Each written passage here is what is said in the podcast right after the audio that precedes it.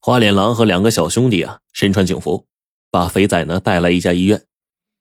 医生给肥仔做了护理之后，抽了两管血去化验了。过了一会儿，肥仔醒过来了，但他却看着花脸狼啊，一个劲儿的傻笑。花脸狼呢，就急忙就问说：“钱在哪儿啊？谁是肖像剑客？”肥仔就嘿嘿一笑说：“ 老子就是肖像剑客。哎呀，今天太冷了。哎呦！”花脸狼一愣，冲着肥仔就怒吼：“快说，钱在哪儿？”肥仔就哈哈大笑说：“老子肥脚怎么了？你打我呀！”哎哎！说完又是一阵狂笑。就这花脸狼就就感到莫名其妙啊！医生就走进来了，对着花脸狼就说：“警官，别看了，你这位朋友啊，狂犬病发作了。”狂狂犬病？花脸狼说：“不可能啊！”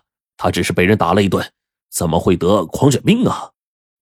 医生叹了口气说：“嗨，被人打了一顿，那他身上怎么到处都是狗咬的牙印啊？”说着，医生就端起了一杯水递给肥仔。肥仔一看到水就恐惧的说：“把水拿走！”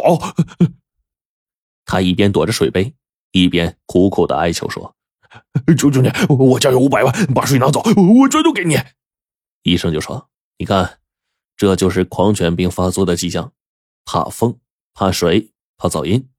总之啊，他会时时刻刻的处在恐惧之中，还会产生幻觉。”花脸狼就发呆了，然后猛然的双肩一紧，接着一副手铐就戴在他手腕上。他扭头一看，身后全是警察。就这样，江湖上的这个新帮派 S 十三。就此销声匿迹了。那再说这个大金牙啊，开着车和花脸狼啊就擦肩而过了。然后第二天一早，嘿，西装革履的，戴着一副金丝眼镜，装上了作家，和大傻就来到了王作家门前。大傻就有点担心的说：“哎，家伙，我我不是跟你说了吗？王王作家已经见过我呀。”金大牙说：“不要紧，见过也无所谓。我，哎呀。”我这身上忽然有点冷，不舒服。哎，我有些担心呐，这万一动起手来，我不是他对手怎么办呢？大傻点了点头，答应了。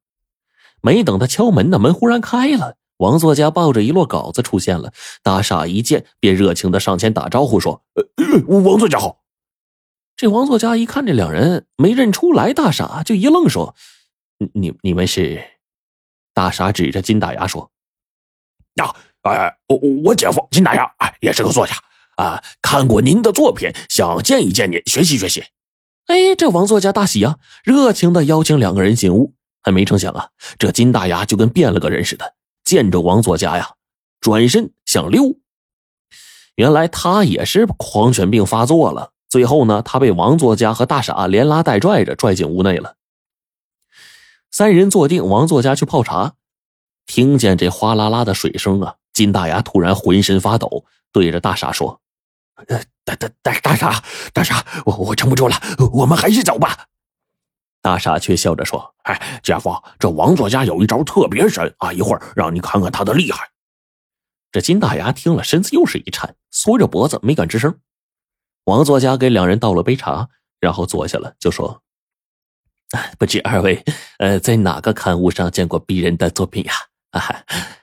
金大牙不说话，就盯着眼前的茶杯发抖。大傻急了，脑筋一转，猛然想起市面上小贩叫卖的这个报纸，就信口说：“哎，大公报！大公报发表自己的侦探小说。”王作家有些纳闷啊，挠挠头，然后又问说：“呃呃呃，不知道二位前来有何指教啊？”大傻乐了，说：“嗨，我姐夫想问问你利群澡堂钥匙的事儿。”王作家一听，会心的笑了，看着金大牙说：“呃，金先生是说去澡堂拿钱的是吧？”大傻连连点头，心想：“哎，这王作家果然神奇哈。”可是金大牙一听澡堂，脑子里就出现了到处是水的恐怖镜头，不由得牙关打颤，说：“我我我我我我不去，我不去。”王作家一愣，啊，接着明白了，那所谓财不露白，对吧？自己说的太露骨了，你看把这位金作家给吓着了吧？大傻就笑呵呵的说：“嘿嘿嘿，王作家啊，那那那你猜猜，我姐我姐夫现在最想干啥？”王作家哈哈一笑，笑声震得金大牙是头晕眼花呀。他恐惧的睁开眼睛看着王作家，只听王作家一字一顿的说：“你姐夫啊，他最想了解澡堂储物柜的钱。”一听“澡堂”俩字金大牙再也坐不住了，妈呀一声，直接起身冲出大门就狂奔呐！大傻歉意的朝着王作家笑了笑，赶紧追了出去。看着他们俩的背影，王作家无奈的叹了口气啊，心想：都说我是个怪作家，那怎么比起这位作家，他比我还怪呀？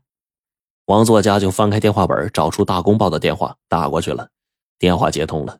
王作家清清嗓子说：“你好，是大公报吗？啊，我是潇湘剑客呀，你应该听说过我吧？”电话那头说：“哪位？”王作家说：“呃，潇湘剑客呀，啊，香港侦探小说作家。你们发过我的作品，这么快就忘了？啊，不会吧？”电话那头等了一会儿说：“呃，抱歉啊，我们这儿没你的资料啊。”呃，不知道你在我们这里发的是哪篇作品呢？王作家一愣，这才想起来忘问大傻了，看到的是哪篇作品呢？只好岔开话题说：“呀哈，呃，我还想再问一下，你们寄稿费是不是把钱放在澡堂啊？然后把储物柜的钥匙寄到作者的邮箱啊？”那个人就说：“澡澡澡堂储物柜？呃，抱抱歉啊，你说什么呀？我听不明白呀。”王作家就说。呃呃，是这样的啊，我觉得呢，我有必要给你们提一点合理化的建议啊。呃，这个其一呀，你们把钱放在橱柜的方法呢是很危险的啊。说着，他又举起两根手指说：“呃，这第二呀，这个邮寄钥匙呢，哎呀，不是个办法啊。我们家的邮箱啊被小偷偷过。”然后又举起第三根手指。啊，其三呢，你们完全可以把钱呢打到我的银行卡上嘛，啊，这样多安全呢，对不对？啊，万一出了事啊，算谁的？啊，你说对不对呀？啊，我的这个银行卡号是啊。对方当即打断他说：“对不起，我很忙，再见。”接着嘟的一下挂断电话了。这王作家撇了撇嘴，嘟囔道：“你看看，你看看，这给刊物提点意见，你们什么态度嘛？太不尊重作家了，不像话。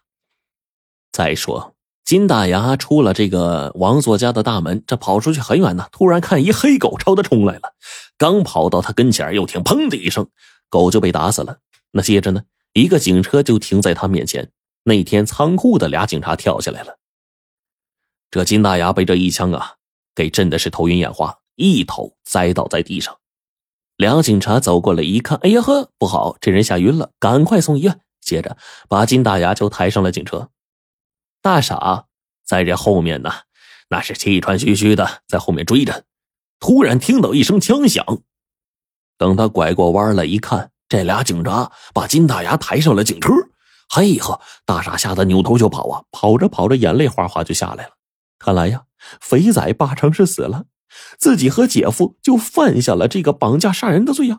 啊，然后还有粉儿呢啊！现在姐夫被击毙了，那警察很快就会抓我呀，那我怎么办呢？于是啊，他当天夜里偷偷回家了，把家里所有钱给取出来了，连夜找到蛇头，偷渡离开了香港。